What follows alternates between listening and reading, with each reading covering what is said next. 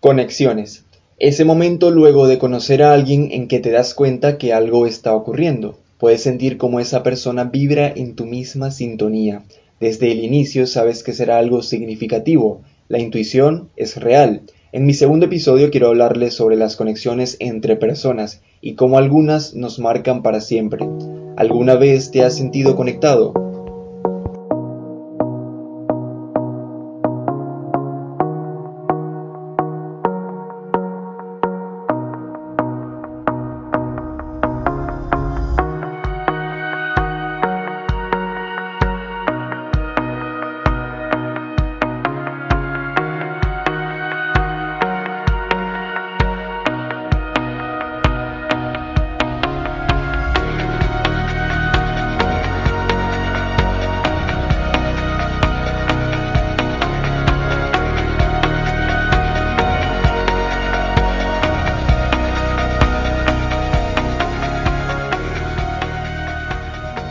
Hola, bueno, qué bueno que estés aquí para este nuevo episodio de mi podcast, el segundo episodio del podcast.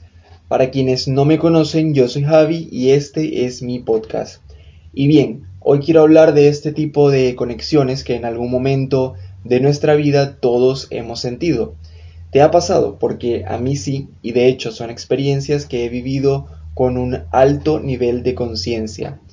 En este tema la verdad es que nada es casual. En la vida todo lo que pasa tiene un fin.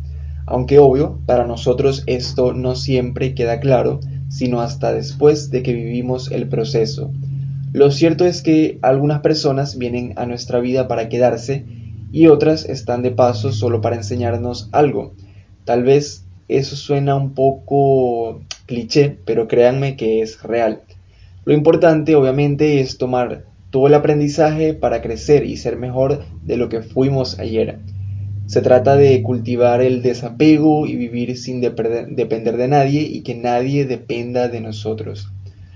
Algunas conexiones se manifiestan a través de personas que te ayudan a crecer y te muestran lo que no está bien para que tú puedas ver y encontrar tu propia luz. Algunas otras se dan por poco tiempo y están diseñadas por el universo de alguna forma para recordarte quién eres y lo que quieres.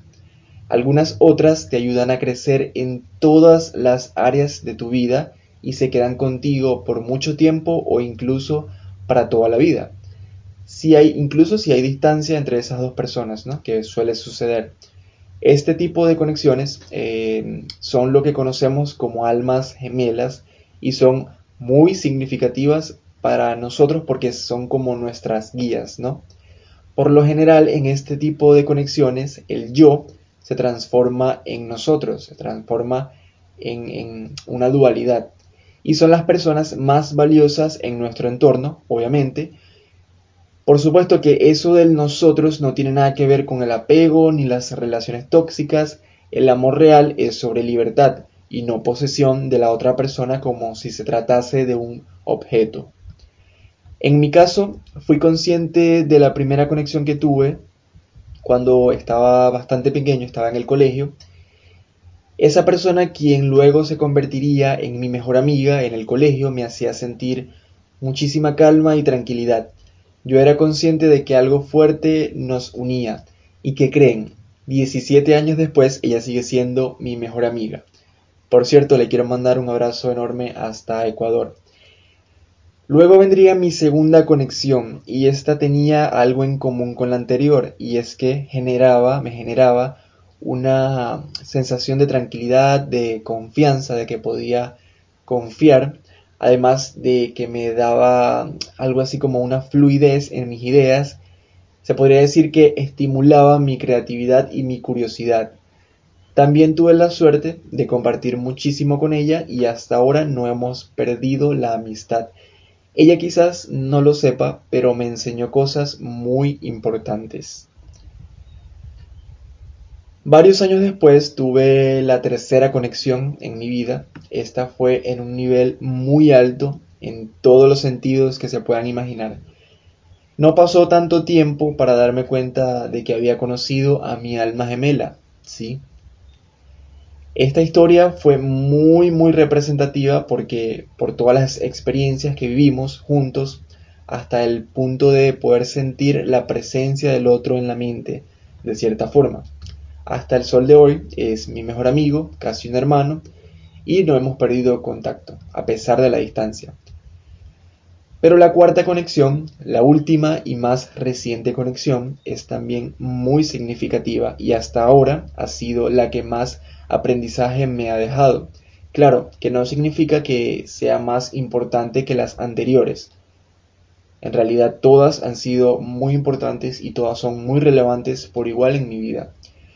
Pero con esta persona experimenté la divina creación y la energía más potente que existe que es el amor.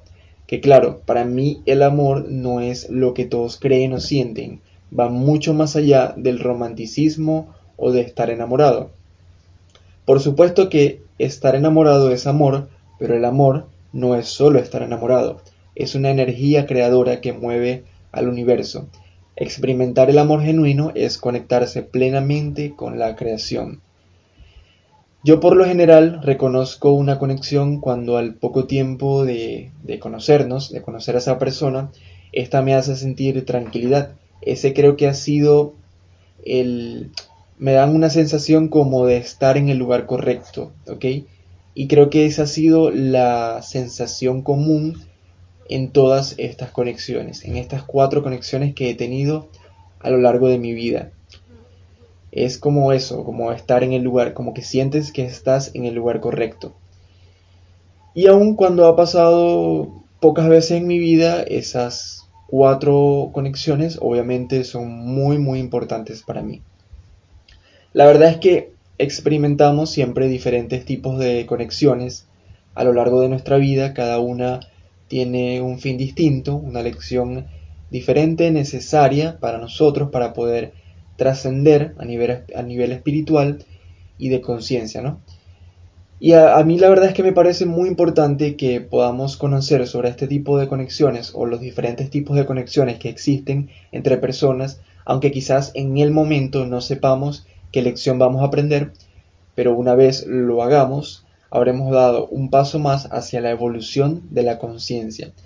Y la verdad es que si lo hacemos, esas situaciones, o bueno, mejor dicho, si no lo hacemos, si no, si no vivimos ese aprendizaje y si no absorbemos ese aprendizaje, esas situaciones volverán a ocurrir, esas personas de otra forma se volverán a manifestar para un intento más, ¿no? De, de hacernos aprender esa lección.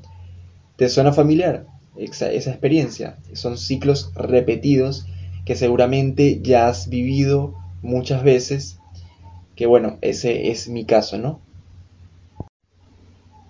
Y bueno, la verdad es que, como lo acabo de decir, todas estas conexiones que, han, que he podido vivir han sido muy significativas para mí. Todas me han dejado un aprendizaje, a todas les guardo un cariño enorme, con ellos he podido vivir, experimentar lo que es el amor genuino, como les dije, más allá del romanticismo o de estar enamorado, el amor es muchísimo más que eso, es una energía de creación.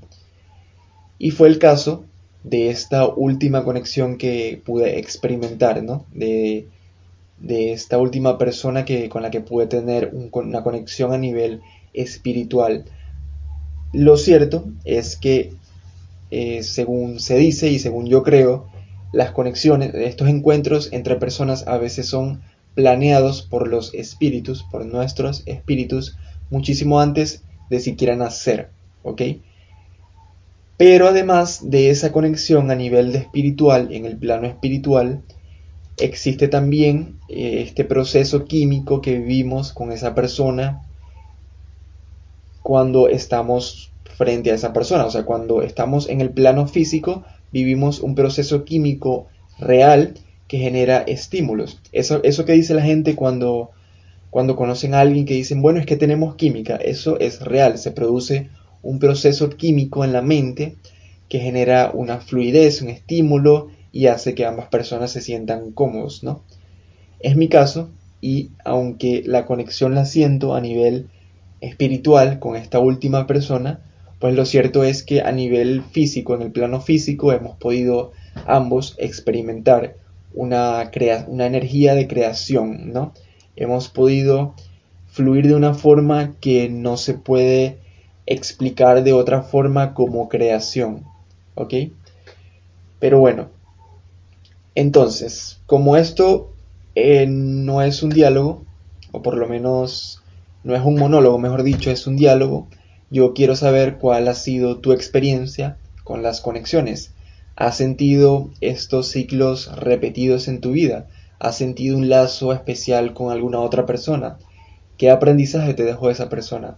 De verdad, me encantaría leerte, así que puedes dejarme un comentario acá en mi página web o en mis redes sociales o un mensaje me puedes enviar también. Pero bueno, vamos a continuar ahora con la sección de noticias del podcast y encontré dos noticias muy interesantes tomando en cuenta que en muchas partes del mundo están retomando nuevamente las cuarentenas radicales por el aumento de los contagios del, virus, pues creo que son bastante interesantes y que nos pueden servir, por lo menos la primera noticia nos puede servir para reflexionar un poco a todos. Y bueno, la noticia dice así. Cultivar un nuevo ascetismo puede ser el sentido de la cuarentena. ¿Qué es el ascetismo, por cierto? Es el ejercicio y la práctica de un estilo de vida austero y de renuncia a placeres materiales con el fin de adquirir unos hábitos que conduzcan a la perfección moral y espiritual. En semanas recientes algunos países se han visto obligados a retomar medidas de aislamiento social radical ante el incremento de contagios de COVID-19 una medida que muy probablemente se agudice debido a la llegada del invierno al hemisferio norte. En este contexto resulta interesante preguntarse sobre el sentido que puede hallarse en los procesos que vivimos durante una pandemia. Una de las cosas más obvias es que el tiempo llama de alguna manera retirarnos y volvernos más conscientes de nuestro propio sistema inmune de nuestro propio consumo de energía y de ciertos modelos de conservación que tenemos en nuestra vida. También aprender a estar en soledad y meditar sobre lo que hacemos, sobre ello a la par de la pandemia. Y de muchas formas también está relacionada con la gran crisis climática que cada vez se vuelve más seria y más complicada. Una crisis que tiene en gran medida como causa el impulso del consumo desmedido y el crecimiento brutal de nuestra propia civilización. Mucho se habla de la importancia del activismo para crear un movimiento que presione a los líderes y políticos y que permita conducir a cambios políticos a nivel climático que alteren radicalmente cosas como la política energética, por poner solo un ejemplo. Y aunque esto sin duda es importante, el activismo actualmente se debe ir complementando necesariamente con un ascetismo en dos sentidos. Primero, porque la claridad de la acción debe surgir de la reflexión y de la calma, de la sanidad mental, y segundo, porque el mundo actualmente no permite una actitud de crecimiento y de expansión material que sea de esa forma, ¿no? De esa forma desmedida. Y para responder a esto, las personas debemos desarrollar un crecimiento interno y una capacidad de recogimiento y de reflexión. Parece un lugar común decirlo, pero es evidente que la crisis, crisis climática del planeta está ligada a una crisis espiritual. El problema ecológico tiene que ver con la forma en la que concebimos la naturaleza y nuestra relación con el entorno animal, vegetal y mineral. El ascetismo también es necesario ahí para purificar la visión, para reencaminarla, para desde el silencio y la paz poder apreciar las conexiones profundas que existen entre todas las cosas vivas. El ascetismo no es necesariamente un retirarse del mundo a una negación de la actividad y de la vida, pero sí es una renuncia a ciertas cosas que pueden ser materiales o conceptuales, renunciar a la desigualdad renunciar al egoísmo y renunciar a ciertos hábitos que nos producen apego, miedo, separación, etc. La verdad es que me gusta mucho esta noticia porque básicamente habla de esta evolución que debemos tener en este momento del mundo para poder llegar a un punto de, conciencia superior, ¿no? A nivel, a nivel colectivo, a nivel de toda la civilización. La verdad es que el ascetismo eh, tiene que ver con el control de la energía, ¿no? Creo que había leído hace poco que en la India los ascetas eran conocidos por el cultivo de su fuego interior y lo hacían a través de, las de ciertas prácticas que permitían al mismo tiempo enfocar también la atención y purificar la mente o entrenar el, cuerpo, el cuerpo. Si bien, o sea, en muchas de estas prácticas la verdad es que hoy serían mucho, muy locas, serían muy radicales de pensar, pero la verdad es que se puede sacar como los fundamentos de estas prácticas para traerlas a la modernidad y poder llegar a un equilibrio entre, digamos, los fundamentos del ascetismo y una vida un poco más equilibrada a nivel del cuerpo, ¿no? Porque obviamente no se puede Em, empujar al cuerpo hacia un, hacia un extremo. Y fíjense que em, el ejemplo del Buda es bastante relevante en este caso. Por cierto, el tercer episodio del podcast va a ser sobre budismo y ahí les voy a hablar sobre por qué yo entré en esta religión, en el budismo. Y también quiero comentarles algo. Eh, el Buda, esta palabra Buda, que tiene un significado, el significado es el que está despierto, ¿ok? El Buda no es solamente una persona y tampoco es un dios. Eso se los voy a explicar más adelante, pero quiero que entiendan lo de que no es una sola persona porque realmente han habido muchos Budas en la historia, ¿ok? Entonces, el ejemplo del Buda es muy relevante en este caso porque en su camino a la iluminación el Buda abandonó el ascetismo extremo, es decir, que lo practicó pero lo abandonó en su forma más extrema. Y ese fue el punto decisivo, digamos, que lo llevó a él eh, a despertar, ¿no? A tener ese despertar de conciencia. Eso es lo que en el budismo se conoce como el camino medio. Y eso resulta obviamente muy importante porque por una parte él reconoció la importancia de tener un cuerpo sano y energético a la par de cultivar el ascetismo, ¿ok? Pero bueno, es, es un dato muy importante que quería contarles sobre, sobre esta noticia porque me parece que es un equilibrio entre llevar una vida, eh, digamos, enfocada en un ascetismo relativo, pero obviamente eh, integrada con la modernidad y, tener un cuerpo sano y poder, digamos, generar un equilibrio que nos pueda servir para crecer como personas. Me gustó muchísimo esta noticia porque creo que está muy, muy adecuada a, lo que es el mundo y va más allá de, lo que es la, la mera existencia por existir, sino que se busca una reflexión, ¿ok? Pero bueno, si tienen algo que decirme sobre esta noticia, la verdad está bastante interesante, así que pueden dejarme un comentario. Vamos con la siguiente noticia. Bueno, la verdad es que creo que esta es una de las peores noticias que he leído en mi vida. Fíjense, un día oscuro para la humanidad. El agua comienza a cotizar en los mercados financieros. Por primera vez en la historia, el agua, que es sin duda uno de los elementos más vitales para la supervivencia humana en general de todo ser vivo, se ha convertido en un índice que cotiza en bolsa, lo cual implica que podrá ser tratado financieramente como cualquier otra materia prima, como el oro, el trigo, el petróleo, etc.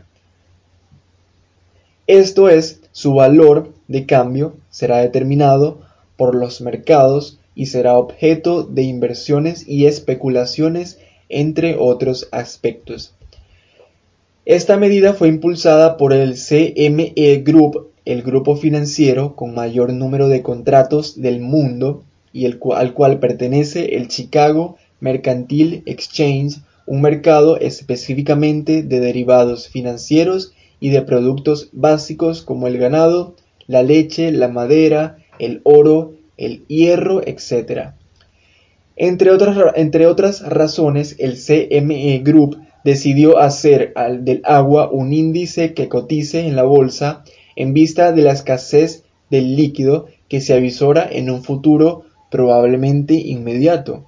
Por un lado provocada por un lado por fenómenos como el cambio climático, pero también por la demanda cada vez más creciente de este elemento, que se asocia a su vez con unas actividades humanas desmedidas como la agricultura, la industria otras. Dicho de otro modo, este movimiento hará que el agua, un bien cuyo valor y acceso quedará sujeto a un árbitro al árbitro del mejor postor, pues como ocurre con otras materias primas como el oro o el petróleo, la necesidad de agua hará que los actores interesados busquen la manera de financiar su acceso a la misma, protegerla, conservarla e incluso acapararla y buscar lucro con ella.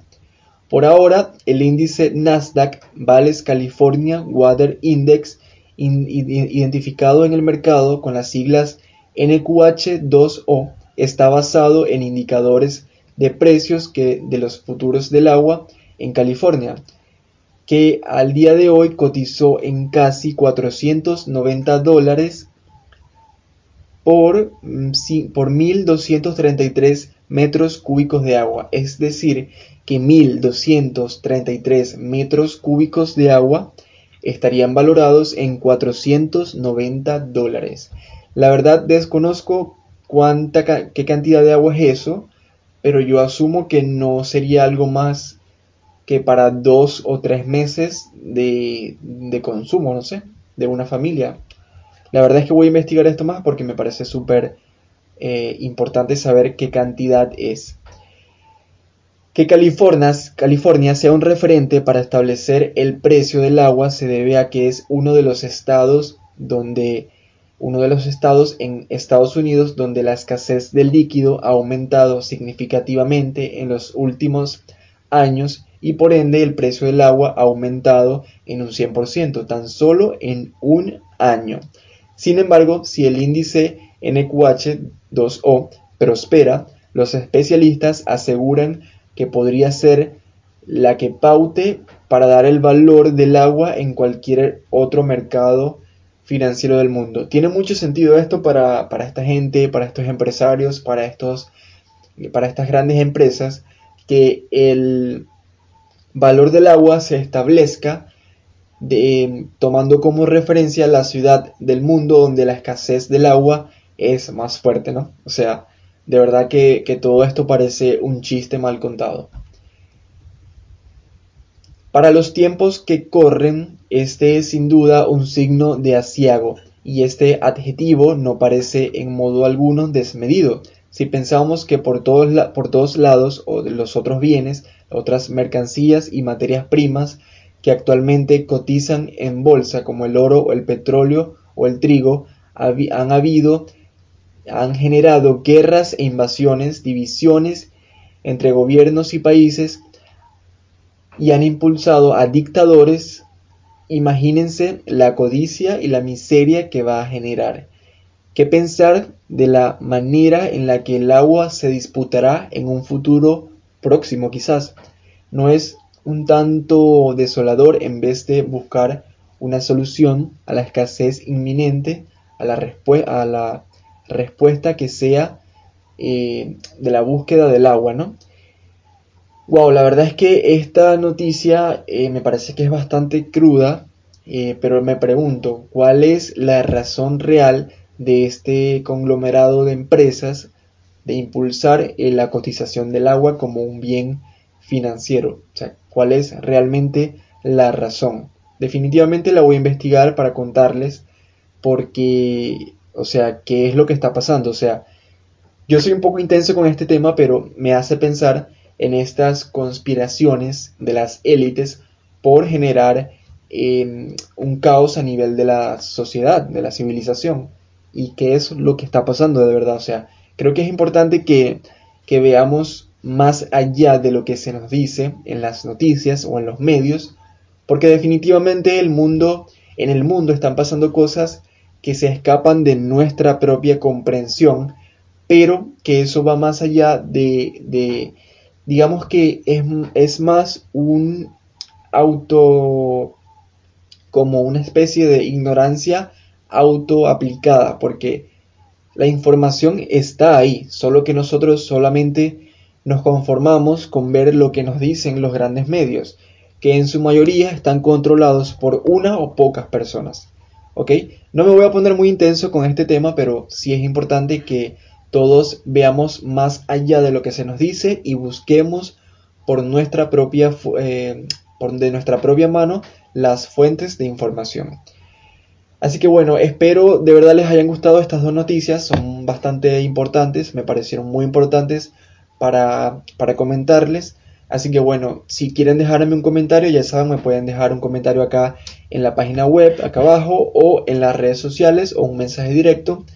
Ya saben que me pueden conseguir por eh, Instagram, eh, arroba javi.press con doble S, y en Twitter, arroba javipress guion bajo con doble S también. Así que bueno, espero les haya gustado este segundo episodio del podcast. Ya saben que el segundo, en el segundo voy a hablarles sobre el por qué me, me metí en lo que es la religión budista. Así que bueno, espero estén ahí y de verdad muchísimas gracias por escuchar mi podcast.